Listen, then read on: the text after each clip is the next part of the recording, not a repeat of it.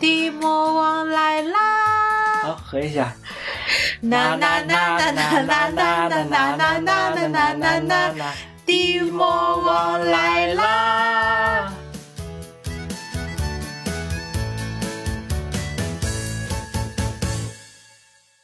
因为我觉得边边到了一个特殊的、很有意义的一个节点，我们就借助这个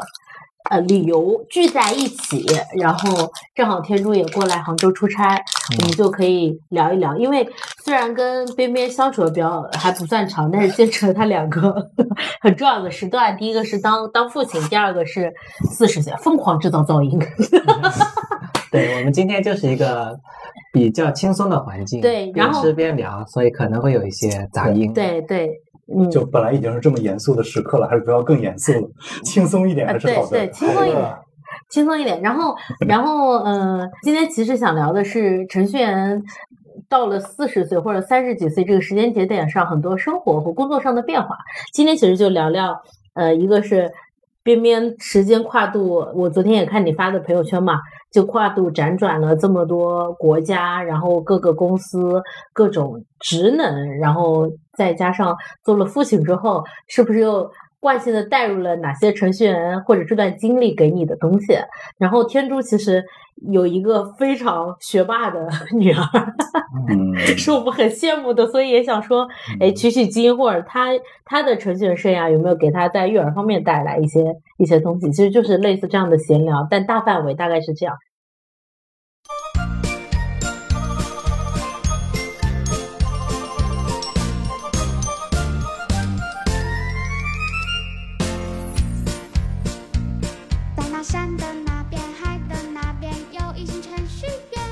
三十岁那会儿给我一个很强的冲击，因为那个时候我就有很强的感觉，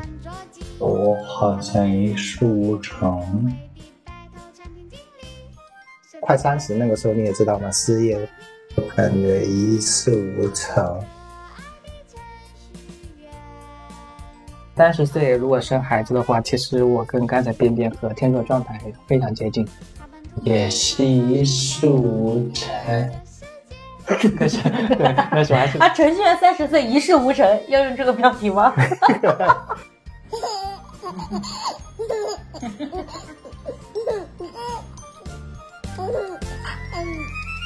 好，要不你先感慨一下，让让边边先感慨一下四。十岁，那时候是什么感受？对，就挺懵的。我就我就就我刚才出来之前，我跟花肉在说，我嗯。就说，我就处在一个那种我没有觉得有什么值得庆祝的，嗯。但本身又是个仪式感比较重的人，所以就处在一个好像感觉不应该庆祝，但又想庆祝一下的这种嗯，这种矛盾心理中。因因为我们感觉我跟天柱好像也都快了，都是他那还是他天珠更快一点。几天？天珠现在是什么什么感觉？嗯，你说四十？你对四十岁男人对年龄敏感吗？男人四十一枝花嘛，啊，其实 好像不是太敏感，嗯就是其实男人可能不会到四十岁这个点，嗯，更多是更往前一点。你像很多年轻人都会被妹子吐槽啊，你不够成熟啊什么的，嗯可能到三十多那时候，可能等某个时间段，我们都突然发现自己以前真的好幼稚。你现在回去看那些二十几岁啊那些年轻人，你会感觉一眼就能看透。嗯，对，会有这种感觉。嗯所以，所以不会到我跟可能跟你不太一样，就我不会到四十，我可能这更早，三十五的时候已经跨过那个阶段去了，心态可能已经不一样。嗯对，我我觉得刚才天叔讲到三十五这个节点嘛，我今年正好是三十五三十五，这个节点啊，对，就就感觉这个节点是非常尴尬的一个节点，嗯，就是呃很多的这种各个年龄限制，它三十五，它都是不管是互联网行业还是什么公务员呃公务员啊类似这种，它都是说三十五岁它是一个年龄的节点。嗯我我自己印象比较深刻的是，我马上要三十岁的时候，我觉得我的年龄突然是三开头的时候，我记得那天晚上我在家里就会，呃，很难过，很难过了一段时间。然后过了这个节点，就感觉跟刚才天珠讲的一样，好像就无所谓了。对，但但也有可能是我还没到，对吧？还差几天，说不定今天边边提醒我完，沉默了我后面那几天，我慢慢慢慢我就不开心了受到了时间的流逝。四开头了，对，就就感觉哎，就是三开头、四开头，就是一个不太一样的一个节点。像三十五可能是社会形成的一种呃年龄的限制，但它不是说我跟这个自然自然这种三十几、四十几，它还是有点不太一样的。哎，刚刚谈的是纯男性的角度怎么看待这个年纪嘛？嗯那程序员的角度，你们就是你们经历过三十五岁的焦虑吗？你们在职场上，呃，比如说你换职能的时候是在多大的年纪去做这样的事情？嗯？对，这个 Q 的蛮有意思的，因为其实我昨天晚上我在那边，我就想说不行，我觉得好像总就要发点啥，就是表达欲很强的人嘛，嗯。我想发什么，然后就看，然后就翻，我我去翻了一下之前的老照片，嗯。然后呢，那个照片是一三年到啊一一九年、二零年，差不多是七张嘛，然后这两年两两张，然后就翻出来每每年一张的这种，然后我也找到我三十岁那一天的照片了，三十岁那天就是我跟我老婆两个人在家里过的，嗯，然后我当时有一种很强烈的感觉，就是，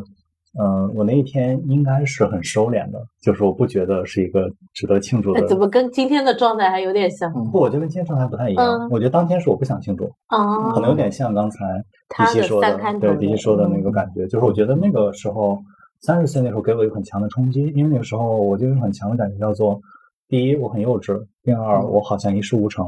嗯然后，因为其实对于大多数的可能二十二岁啊，或者你读完那个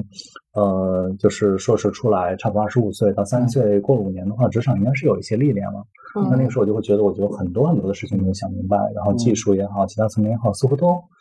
就不是那么回事儿。嗯嗯，然后到三十五岁的那个时候的话，是一八年嘛，然后那个时候其实已经在硅谷了，然后我应该是一八年升的 MBA。嗯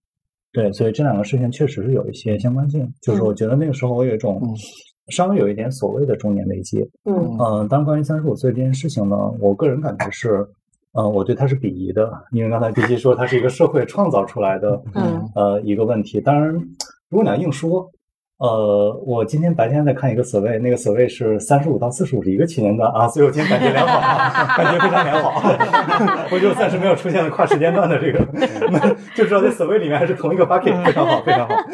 我觉得边边的表达欲就还还 OK，嗯我反而是我感觉我从三十到四十这个阶段，我的表达欲反而会有点下降，嗯特别是我那个呃国庆节不是跟你说写文章我想嗯就是刚好是离开前面公司变化有一年了，是吧？嗯然后我当时其实整个人已经放开，我想想稍微总结一下，嗯 但到国庆那几天，我就发现我不想翻电脑出来，嗯因为嗯我会发现讲这个事情好像没什没有太大的意义了。嗯可能三十多的时候，你你那时候因你 会想很多东西，你想表达，可能更想是哎，可能跟其他人讲哎这个经验或怎么样子。嗯到现在这个阶段，更多的话就就是哎你自己想想通了，嗯完了，你嗯把这个东西告诉别人的时候，有没有有没有价值或者什么的话，可能不太想更大的场合讲，像我们这种私下聊，嗯。可能还哎，我我可以聊聊。好奇，这样是，呃，是会变得孤独，还是自己更丰满了，所以内心更丰满了，所以其实不太需要外界的更多的。呃我觉得这个天珠讲的现在讲的这个状态，就是古人说的四十不惑的状态。嗯，还是有货的。对，对，像刚才他说那个三十是还挺有道理三十的时候，可能那时候会更觉得是哎，已经哎到这个年纪了，嗯社会给我这个那些我怎么还一事无成？嗯到四十的时候，会更多想的是说，啊，可能是躺平了，对，事情更多是时间其实已经不多了，那我们嗯后面这几年怎么样能活得更好？嗯，可能会有这方面的一些想法上。嗯，其实古人的话寿命是比我们短的。嗯这个 这个，大家我们讲说，就是古人古人讲什么，对吧？嗯三十而立，四啊，十确实确实，四十而不惑，五十而知天命，对吧？然后呢？入土了，对，然后然后就没有然后了嘛，对吧？嗯 所以，如果你用现代人标准去看那个时候的情况，我觉得其实现代人，我觉得是成熟的更早了一些。嗯就是一方面来说，你的信息肯定是比古代人要全的；另一方面呢，你的可以迭代的方式也比古代人多得多。嗯可能古代你比方说，我这一辈子就相当于说，我可能见不到几个人，对吧？嗯因为你能够走出去的范围就是那么大。嗯而到现在的话，其实我们可能在相当小的一个阶段，呃，就已经，呃反正我儿子现在也可以搭高铁了，然后暂时没赶上搭飞机，嗯啊，就就是我觉得这个状态，可能比起古人来的状态，我觉得我们可能早就过了不惑的那个年纪，但是过了不惑的年纪之后，并不是所有人都会不惑，就是至少我觉得我现在还是挺惑的，嗯就是但有一些东西确实发生了变化。我觉得刚刚学天舟说的有一个点，我还挺感同身受的，就是，呃，当你回去看一些，就是其实男生往回看的时候，总会觉得啊，我当年好幼稚，嗯哼。对，就就是你把这个时间线拉到，嗯、我昨天就在那边翻照片，我说一三年我看到那个照片，我大概知道当年发生什么事儿，然后想，哎呀，嗯当年这个事儿好像感觉，我就会想起一些零零散散的东西，嗯对，零零散散的，就觉得，哎呀，就就感觉，哎呀，那个时候要这么做就好了，或者哎，每次，哎呀，那个时候跟这个朋友多聊多聊聊就好了，嗯然后你总会有一些点是，你会很强烈感觉到说，我之前很幼稚，或者我之前那个状态不如现在的精神层面的状态嗯，来的完整。嗯，我觉得这不是件坏事儿。对，之前有一句鸡汤，就是说，如果你看以前自己表，就说明你已经这个进步或者成长之类的。但我其实还有一个很好奇的，天珠其实嗯比较早的就就有了女儿，对吧？嗯其实边边是在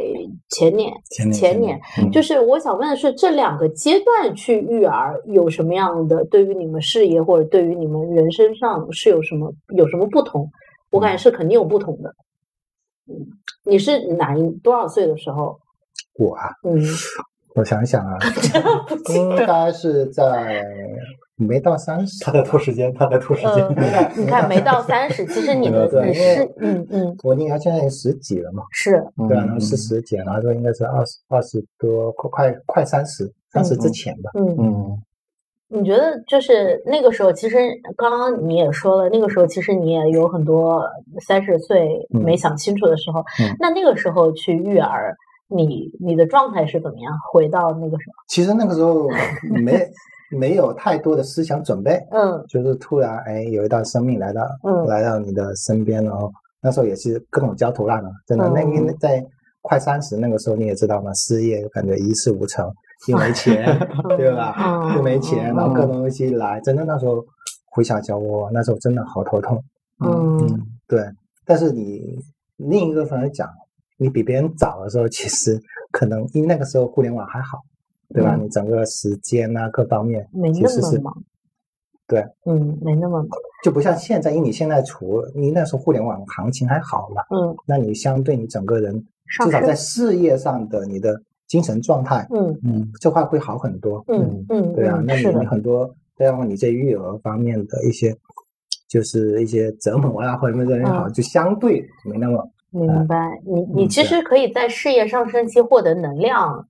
对，我可以这么理解，去去或者是那时候我去你去育儿当东西，你不担心失业啊，嗯，对吧？那现在这个点，很多的，人是的，会去考虑这个事情，因为整个行业不好，你怎么办？嗯。嗯，那那其实是跟时代有关。对，其实边边是在他刚刚提到的 那样的一个节点去有拥有了自己的儿子的，你的你的心态会是什么样？对，我觉得首先就是，我觉得从宝宝出生那个时候就有很多的惊喜，四拉是惊吓，就包括原来我们以为是那个姑娘，后来发现是儿子，然后我觉得心态上来说还是挺，嗯，其实蛮有意思的。就因为当时我后来发现是儿子的时候，我觉得那得了呗，那咱咱俩一起重过一遍，对吧？就是嗯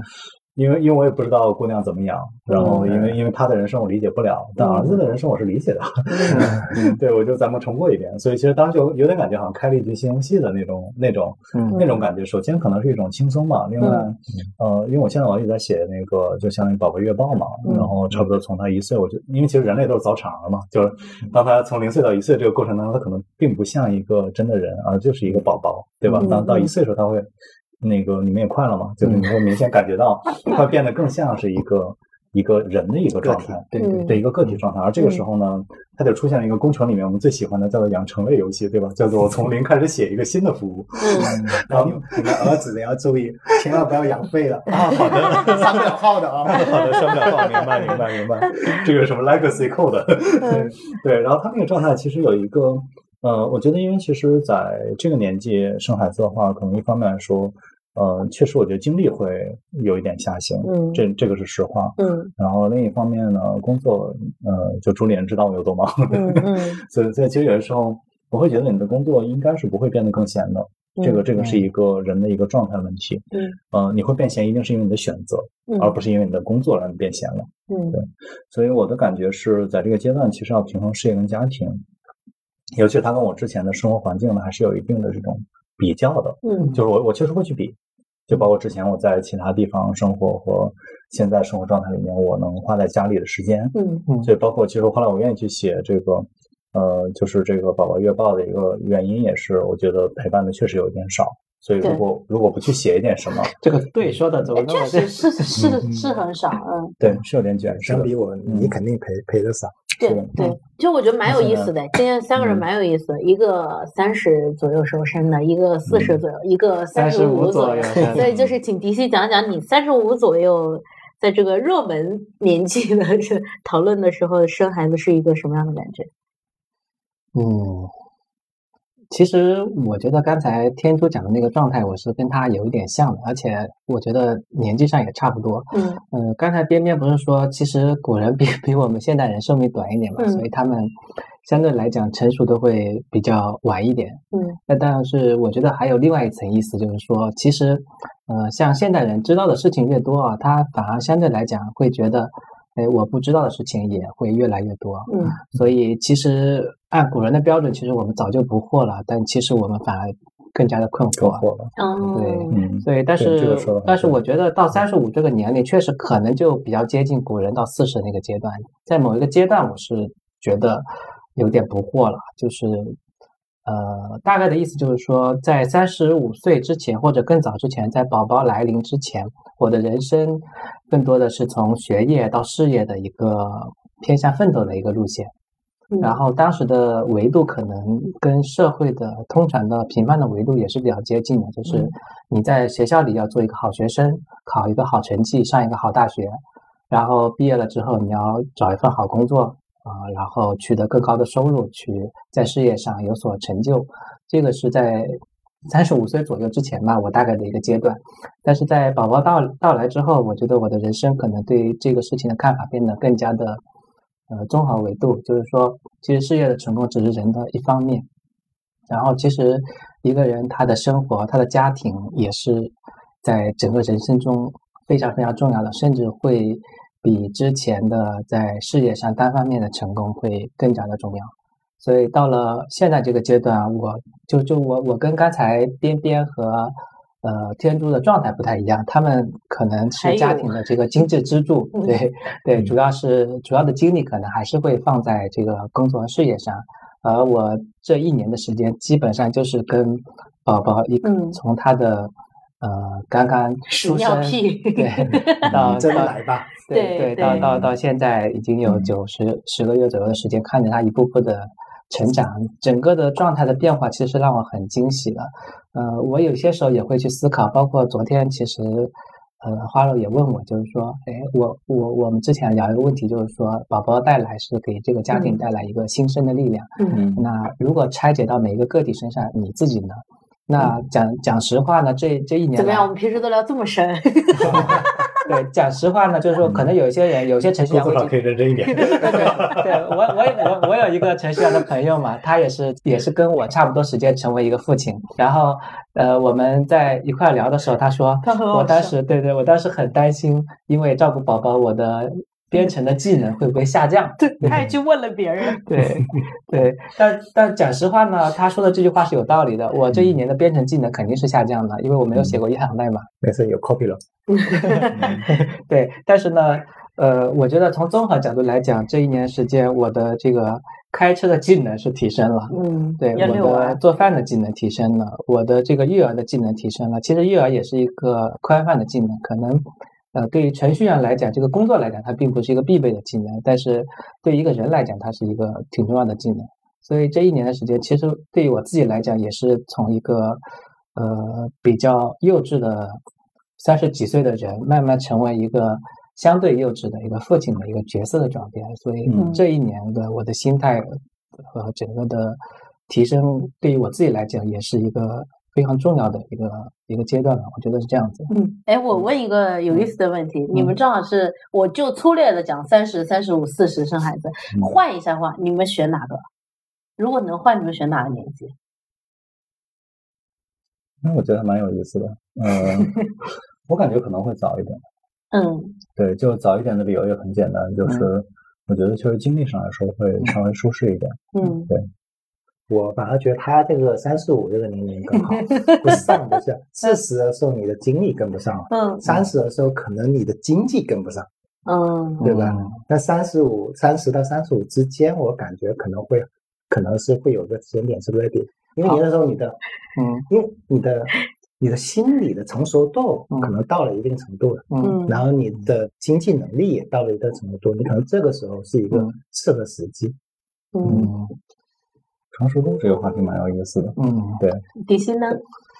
我我其实在思考这个问题，就是我 有些时候也意识到，三十岁如果生孩子的话，其实我跟刚才边边和天作状态非常接近，也是一事无成。可是对，那时候还是 啊，程序员三十岁一事无成，要用这个标题吗？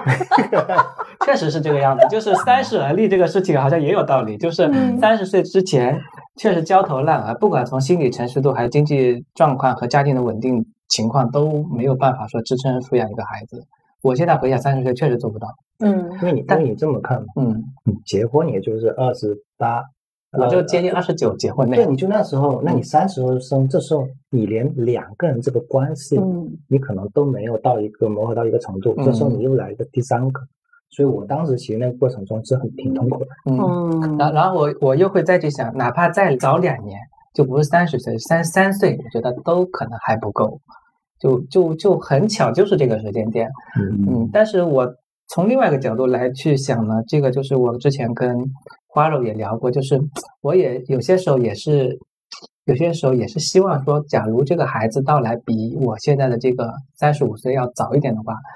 我有些时候会去思考，就是等到他大的时候，比如说他十岁左右的时候，我会思考我的年龄，然后这个时候我就有一点。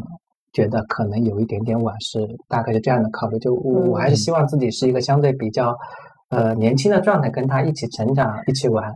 这个是我再去思考。虽然我我现在也就想，再提前几年可能做不到，嗯但是如果真的有这样的机会，有这个家能够提前，对对对，真的有这样矛的机会盾很，多。那嗯提前几年可能会更好一点。你你刚才提到这个，就是说，嗯。呃，在他十岁之后啊，什么这个陪伴的？这个不需要陪伴。不是我 这我这个突然想，你刚才说这个时候，我突然想个点，可能跟你刚才那个话题不太一样，但是我想讲一下，就嗯。呃，就是像你们现在可能不到这个阶段，你们现在才一一年一岁那样，在一岁那样子嘛，你们可能我不知道你们现在是不是觉得这个小朋友就是会跟你很长很长一段时间，嗯，我对吧？你们没有考虑再往后的一个阶段，对不对？呃，我刚开始会考虑呃刚才天珠讲的那个情况，就是可能我想陪他玩到五岁、嗯十岁、十五岁嗯更长的年龄。但最近我又在思考这个时间的点，嗯就是说，呃，我可能等到他上，哪怕他去上幼儿园，他去上托班了，我跟他陪伴的时间就会有一个很大的下降。对，因为你还没到那个点。我我的话是因为我前年的时候嗯是他是小升初，我去听，嗯然后就去讲。嗯我当时在那个，因为本来我去听，我觉得还好，就听学校的怎么样，初中怎么样。嗯，然后到了他讲，然后那个老师讲一个点的时候，我我当时我跟我老婆说，我我突然我那个整个人愣住了，差不多五、五到十分钟，嗯因为他当时讲的什么，讲的是住宿。嗯我当时从来没有思考过，哎，初中就已经开始住宿了。嗯对住宿这个是一个，但是我当时想到的点是啊，我过去的十几年里面，每天晚上我们三个人一起吃晚餐，嗯早上我跟他这上学，我送他出去什么的。嗯但如果他那个我当时那个人意识到，如果他住宿了，嗯后面包括他到初中、高中、大学，嗯，你每天晚上就你们两个人在吃饭了，那个嗯小朋友，你进来你生命十几年这个人，哎，他嗯每天晚上可能不跟你一起在吃了。嗯我我那当时愣了是五到十分钟，嗯我那天晚上突然就特别到，知道吧？对，嗯嗯这个这个这个这个很有意思。刚才那个，就刚才你们在说的时候，我一直在想，我觉得有两个东西啊，一个是当大家提到说好像生孩子前、生孩子后，嗯那就会自然就是像一刀切成上下的两部分了，对吧？嗯所以有有时候大家会说，说生了孩子是你人生的后半个阶段啊，对吧？嗯我现在觉得可能这个事儿它不是一个上下半场，嗯它可能更像是一个，比如篮球比赛的四节这种。嗯然后它有一节呢，实际上是你作为一个非独立，人在社会上存在的这个阶段。那这个阶段就是你可能不具备任何的这种独立的生物能力，对吧？你可能要依托于某些人。嗯然后呢，另外你的知识储备和你的这个人的状态，可能是很容易被骗，可能很容易被拐走。嗯那么这个阶段其实你是必须去依赖一些人的状态，但这个可能大概会持续到，比方说七八岁或者九十岁，可能男生会更晚一点啊，嗯女生会更早一点。嗯，然后呢，第二个阶段则是这个人作为一个独立个体有很强的自我诉求的阶段。嗯那这个阶段就相当于说从可能从 teenager，就是从十十三岁左右就开始，会一直持续到你生孩子。因为这个阶段实际上它是一个人作为一个社会个体，他开始逐渐的去做一个阶段一个阶段的判断，然后有点类似于升级打怪。当然，这个里面的剧本是非常主线情节非常的简单，嗯就是社会给你准备好了一半儿，嗯然后你可能能去开几个副本，然后你最好不要瞎开，你你开错了，这个 这个代价也非常的惨烈嘛。然后，所以这个阶段呢，它是一个可以说是一个这种规矩期，或者说是一个人的一个探索期，也是你成长为一个标准化人格的，然后可能找到另外一个合适你的人，然后去组建家庭。嗯。到这个阶段其实都是简单的，因为家庭实际上只是把你的一些东西外延了嘛。嗯。相当于说，可能你比方你把你打游戏的时间换成两个人相处的时间，嗯嗯。然后你把你可能独自写东西的时间变成两个人聊天的时间，但本质没有变。但生孩子这个感觉有点像第三节，嗯。就突然之间你的生活里出现了一些依赖你的人，嗯。而这个人的话，可能比方他到他成年，嗯。他自己的也许是十八岁，也许不是，嗯可能是对于某些家庭来说十三岁，对于某些家庭可能十岁甚至更早。嗯，在这个过程当中，这个人会依赖你，然后呃，可能是一个，可能是两个，他可能会延长一段时间，但是这个阶段你是有一个需要依赖你的这样一个个体人格存在。嗯然后直到说他可能离开家庭，然后你们又回到了可能更像第二节的那个状态，去达第四节。嗯呃，我觉得可能是一个这样的事儿。嗯那如果你翻过来想这个事情，你的孩子经历的也是这个阶段，嗯那我们跟这个孩子相处的时间可能就是第一节。嗯嗯，我刚才其实刚才刚才听天叔说的这个事情，我脑子有很强的这种感觉。我刚听天叔说，我有我有一种感觉，就是你就再加上你这个一二三阶，我觉得三阶的时候，呃，男人又三节三节的时候，男人又回到了一节的状态，就是被依赖的时候，自己也是依赖他的，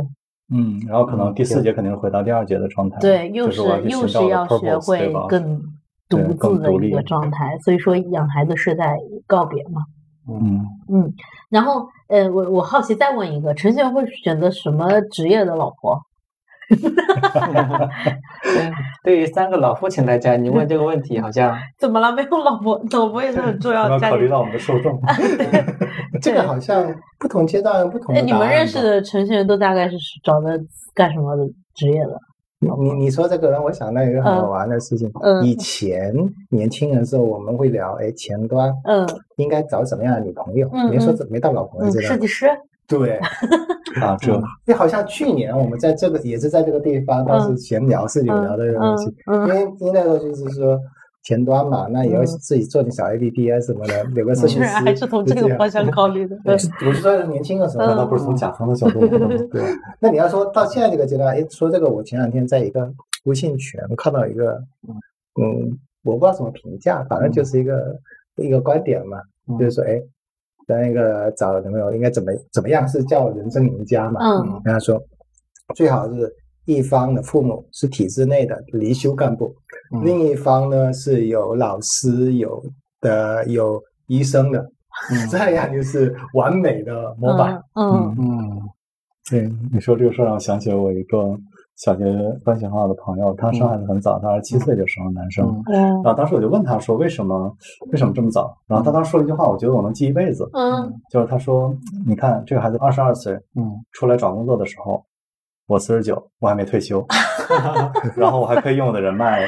嗯，保护他几年。嗯，我说这个事情我没听过。这是不止不这个 这个作为一个做程序员的我来说，是一个嗯不能理，就是可以说理解不能，嗯但它又很合理。啊，听完之后，我甚至我我在某个瞬间可能甚至改了主意，但就有点类似于刚才天柱说的那个那个那个那个点吧，就相当于说它会有一个，呃，似乎我们希望能通过两个家庭的结合，把一些后面的第三节面对的问题能够系统化的解决掉的这样一个思路，最好把第四节的问题也给我解决了。但医生是第四节的问题，对吧但？刚才天珠讲的这个阶段其实特别有代表性，就是、嗯呃，在刚开始的时候找设计师是刚才呃边边讲的，就是个人实现的这个阶段，嗯他希望有人能跟他一起呃更好的把事情做好。然后嗯到了第二个阶段，就有孩子的时候，比如说体制内、嗯医院、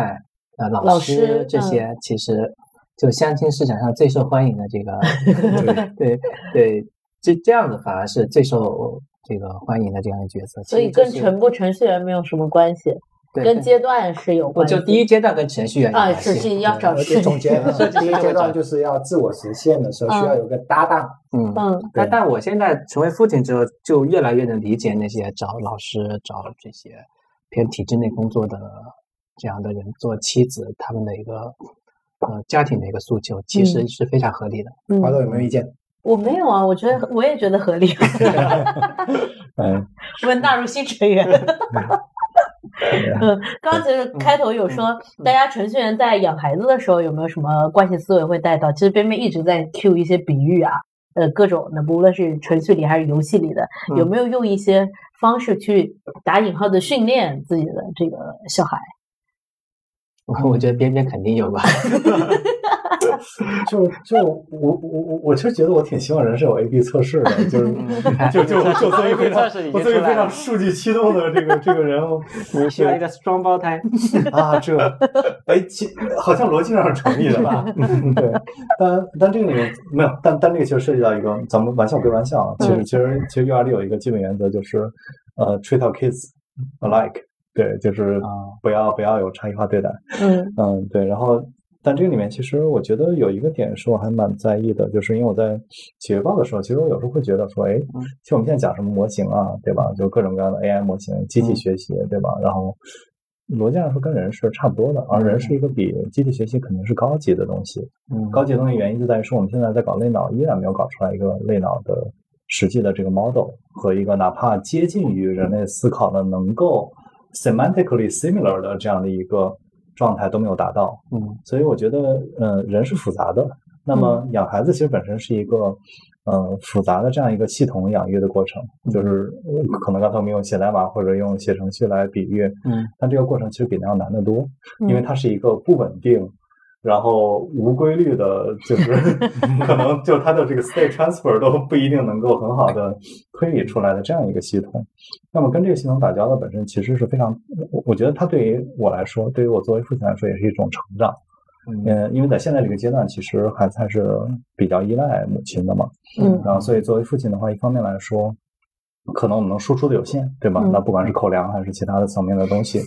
啊、我的很多的这种知识层面的或者一些，嗯呃，我希望能够跟他交流的这个程度，还完全没有办法系统性的因为你们还没到那个阶段。完全没有到那个阶段。嗯所以其实我会，嗯、但因为是老大嘛，老大照书养嘛，所以其实我觉得对我来说，他有点类似于，真的是有点什么新手村，对吧？然后可能第一关，然后第一关碰到什么样的怪物，然后就可能一个一个打过来，对吧？从这边打黄疸，然后打疫苗，然后到第一次生病，到之前那个，呃，反正这样的一件一件事情经历过来，包括现在他的整个的这个安全边界，就是男孩子的安全边界，嗯，什么时候能够建立？我现在特别的恐慌，就是 他会直接冲楼梯。对，就是会会骑车冲楼梯，然后冲 冲进，试图冲进洗堂池塘去洗手，就零点八米这种地方，因为他对洗手有诉求，对吧？啊所以我刚才说那个，好像我愣了一下，嗯。我感觉好像我跟我女儿这么多年相处里面，好像我很少会以说我是一个程序员的身份去这种视角去思考，或者是跟她去交流，嗯我很少会有没有这样的场景。嗯。我唯一可能在跟她的交流中表现出跟程序员相关的东西，可能是更多她问的一些问题，嗯，我会教她一些。就是程序员的搜索啊，或者一些分析事情的思路，对，嗯就这个是他可能到了一定阶段或他需要的时候，我可能会教了。而且哦，我记得我我去今年我是跟我女儿说过的事情，就你不需要当程序员，但你需要有程序员的某些分析问题的思维，这个嗯是爸爸可以去分享给你的。嗯但是我跟他相处的时候不会说，我把从来没有想过我是程序员。对，这个可能我跟别人不一样，他是毕竟是 NBA 出来的。没有，我就特别想去归纳总结一些东西，嗯然后或者说，嗯，我挺喜欢在一些可能，比方说挺日常的东西里面去找一些不那么日常的东西。这嗯这种是属于 INFJ 性格当中的一个比较典型的一个一个特质吧，就是特别喜欢去观察一些生活的细节。哎我我想起一个话题，嗯你像各位育儿也差不多一段时间了，嗯，有没有一个很惊吓过你的事情？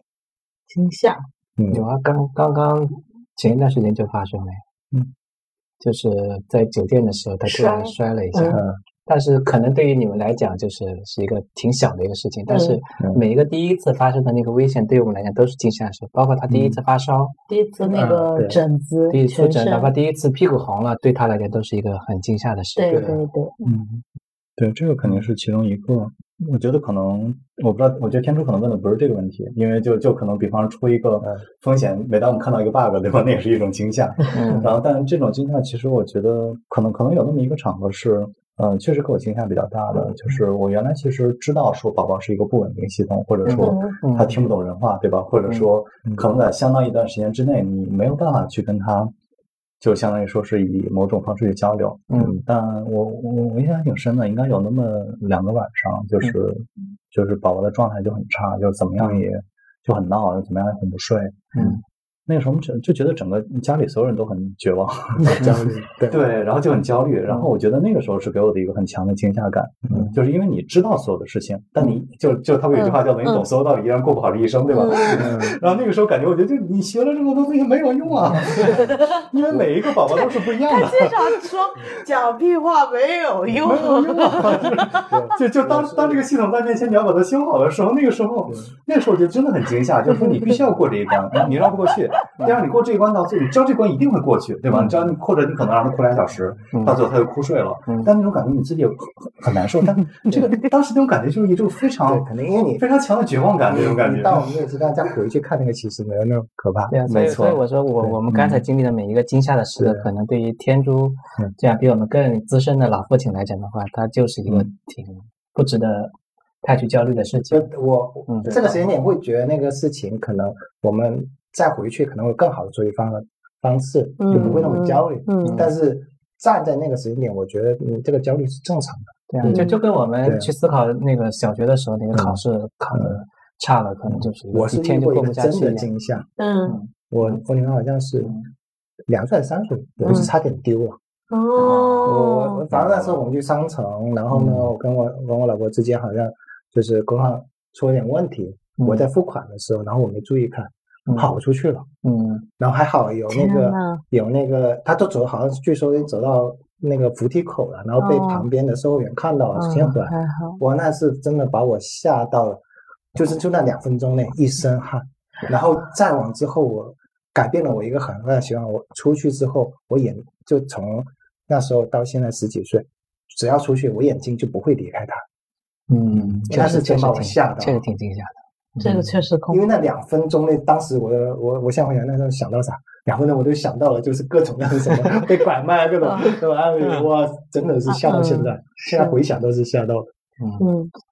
迪西高，你还没有回答，你有你有什么程序员的惯性带到你对育儿的这个事情里吗？呃我觉得跟边边是有点像的，但是我跟他的观点有一点点不一样。就 是嗯边边刚才讲的是一个非常不稳定的系统，哪怕他的小孩比我们大一岁嘛，他依然觉得这是一个非常不稳定系统，很难摸到规律的。嗯，但我我觉得就是说，你我摸到了，我觉得它是有规律的，就是它依然是一个不稳定的系统，但比我预期的要有规律的多。嗯，就是我们还是慢慢会摸到它的，比如说小孩子哭都是有原因的，可能不是这个事情，可能不是饿，可能不是困，也有可能是其他原因，但它都是有有规律的。而且就就比如说现在我们的小孩现在很明显的规律就是白天带他玩的多，在外面出去的多，他晚上就睡得好，这也是种规律。虽然它没有那么明确的一个规律，呃，然后它的系统可能就跟程序员思维一样嘛，它就是 AI 模型的很早期嘛，可能连零点一都还没到嘛，所以它的不稳定性非常的强。但是在这样的情况下，它依然是有它的一个稳定性的一个因素。所以我我现在其实，在育儿方面，其实呃挺借鉴 AI 的这个思路，就是嗯大数据灌，就用大数据灌。对，因为我不知道它会变成什么样子，我现在就是给它接触各种各样的信息，各种语言的刺激，各种外界事物的刺激，各种人的刺激，就是大数据去灌，最后呃看看最后会形成什么样子，然后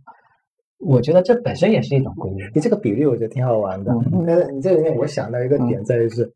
你虽然灌那个东西出来，但是呢，你的就是你把一些数据灌进来，得到了一个范式，这个范式的有效生存时间其实往往很短。嗯，对你总结这个范式出来，可能就那么两个月时间，它大了，然后这个范式就没用了。嗯就所以除非你生第二个。所以所以所以所以不所以所以生第二个，第一个也是要养的。就所以所以我说我我现在我现在的这个方式其实是就是呃现在的 AI 的这个思路，就以前 AI 的思路是它是总结规律嘛，就是归纳法嘛，就是很多东西它是有个告诉你对和错，然后形成这样的一个判断的模式。我现在就是给它灌，最后形成什么我不归纳，我不做归纳。不是，我就不是灌，你不是灌给他，你是灌给你自己，把你自己的育儿模式做转变。而我刚才意思是嗯你这个这个模式可能就是阶段性的，就很短时间就没无效了。嗯，我现在也不清楚他有没有想，我现在就是灌给他，就是他形成什么样子，就是给他多接触各种各样的这个这个图形刺激、语言家真的刺激、接文字触的框，对对对对，就就嗯。尽可能让他多样性的这个嗯。就是大数据给他给他灌入，嗯。那他他最后会成为一个像这个。呃，天珠的孩子这样，别人家的孩子呢，还是最后会形成跟我们完全意料不到的这个样子。我们现在完全没有办法去归纳、去预测，我们只是说尽我们所能的去给他提供更好的数据去灌给他。对嗯，我现在做的是这个方式。对，但问题是你完不成迭代啊，因为他没有 output 呀，对对对，他现在，但但是我我发现其实他是听得懂的，就有些时候他是听得懂的，我也不确定他是否真的是完全听得懂，但但有些时候他不是像我们呃刚开始以为的小孩子好像什么都不懂，哪怕他很小的时候，我觉得他应该也是能够听懂一些事情，只是他还没有办法去表达出来。嗯，嗯，对，这个我跟你想法可能有点不一样，规矩我觉得他可能还听不懂。因为你们现在还能到那个阶段呢，再大差不多三岁四岁的时候是要立规矩，立完后面就轻松很多，我后面就轻松很多嗯，。我我觉得天生讲这一点是对特别重要的，而且我们是要向他学习的。就是、呃，有些时候我觉得我们现在的育儿模式就是，呃，大数据给他灌，但是呢，我自认为会给他灌的好的东西，不代表他已经接收到了。所以就是到后面这个阶段，从现在养育的阶段到教育的阶段，其实是我们接下来需要去、呃、经历的一个非常重要的阶段。嗯嗯对，其实其实我感觉，嗯、就也就顺着这个话题，我就可以往下聊嘛。就是就当然我刚我们刚才打了很多的比喻啊，然后可能可能还是 disclaimer 一下，就我觉得人跟机器还是有一些不一样的。然后它的不一样就在于说它的一些这种，我觉得就是内脑内脑里面有一些可能还没有完全想明白的事儿吧。对，然后我我我我最近也是一直在思考一些关于就所谓的沟通和表达方面的事情。然后我觉得其实人。包括我们现在交流，对吧？嗯我我们之前交流，就可能，比方说，为什么我们是朋友，对吧？为什么大家成为了朋友？可能他有一种，他都是来自于一个，可能，比方在某个阶段，你要先去观察，就你会去观察一些东西，然后你观察这个东西，把它迭代到我自己的现有模型里面。那这里面可能会有一些交流上的一些，嗯、比方说提问，提问其实就是一个迭代嘛。嗯然后呢，这个迭代完了之后，他，然后你会拿到你的反馈，然后说，OK，哦，我跟这个人的价值观是类似的，嗯，然后呢，你再去提其他的问题，然后你会得到新的迭代，然后到最后得到一个一个结论，叫做说我可能用我的方式来表达出来，叫做，哎，我们今天这顿饭吃的很愉快，对吧？或者说我非常欣赏你的观念，嗯就它其实它是一个由输入，呃，这样一个问问题本身驱动一个迭代，其实也就一个我们所谓的 hypothesis 嘛，就是就工程里面有这么一个特点，叫做你去 debug 的时候，你要先抛一个 hypothesis，就我觉得可能是什么问题，你不能你不能说我直接去直接直接去呃什么什么假设都没有，嗯。然后我去推这个事情，所以在这个事情上，我觉得它其实跟一个呃，我觉得养养孩子其实跟程序员的思维有一些挺像的地方，就是说嗯。你可以把一些呃有趣的东西抛给他，嗯。然后呢看一下。他会怎么样去处理这些东西？所以我非常期待我的孩子能问我问题的那一天。呃，我我可能会很激动，我说：“哎呀，好，我等你很久了，来吧。不知道为什么，我突然感觉你们两个比我更程序员。就是我我在这”你觉得自己听你们，像正常我刚人是吧？我刚才在听你们讲很多这个什么模式的东西，从我的感受，我我我内心悄悄那里在说，嗯，不错，但是我觉得没用。讲屁话 没有用。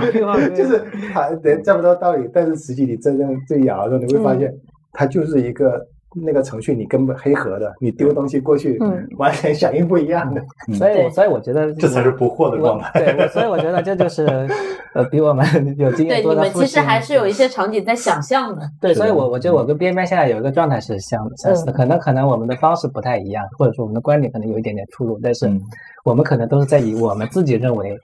的方式，我们想象的对的方式，在在做一些可能嗯对小孩子来讲我们自认为好的方式。对，嗯或者在迭代，对，因为你们还没到阶段，你你刚才说我们他还没有还没有 output 给你，对，主要是到他再过个两岁，他有 output 给你的时候，这时候你就会有两种状态，你会有对抗。嗯。如果刚好他的 output 是 match 你的，嗯，哎，你可能会很舒服；没有的时候，你有可能某个时间点你就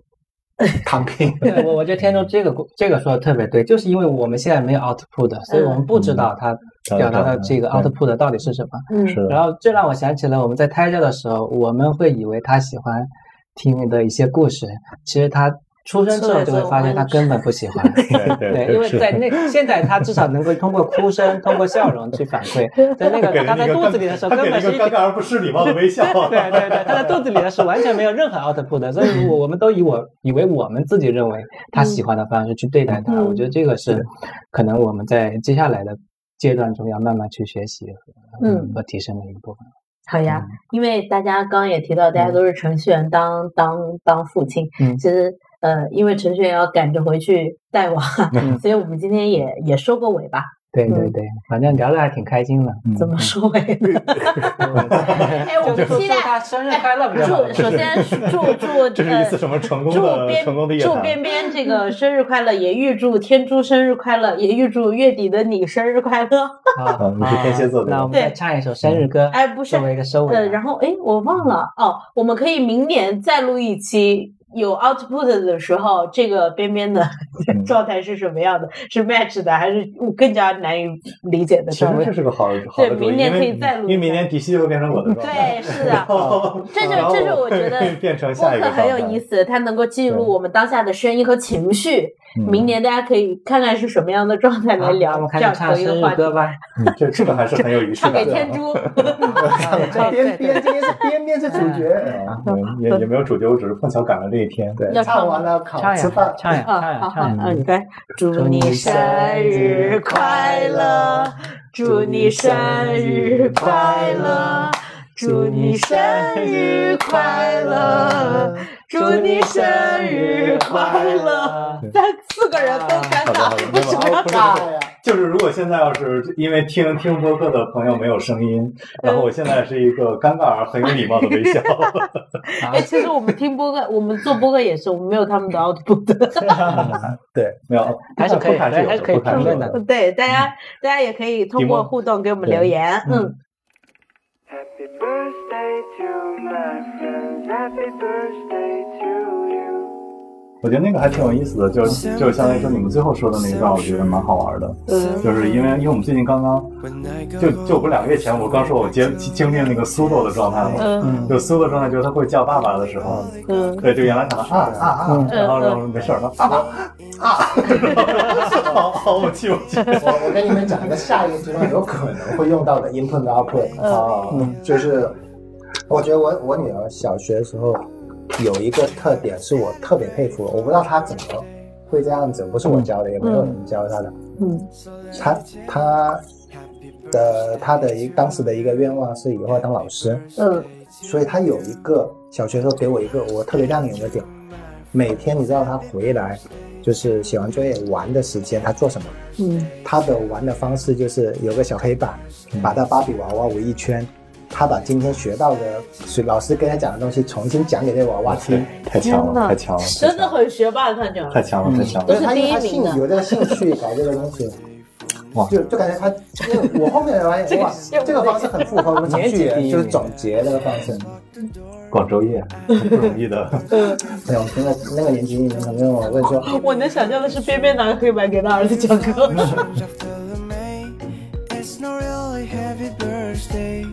I'm the oligarch of love, tracing up the world. It makes me insane. Sometimes I begin to crave understanding.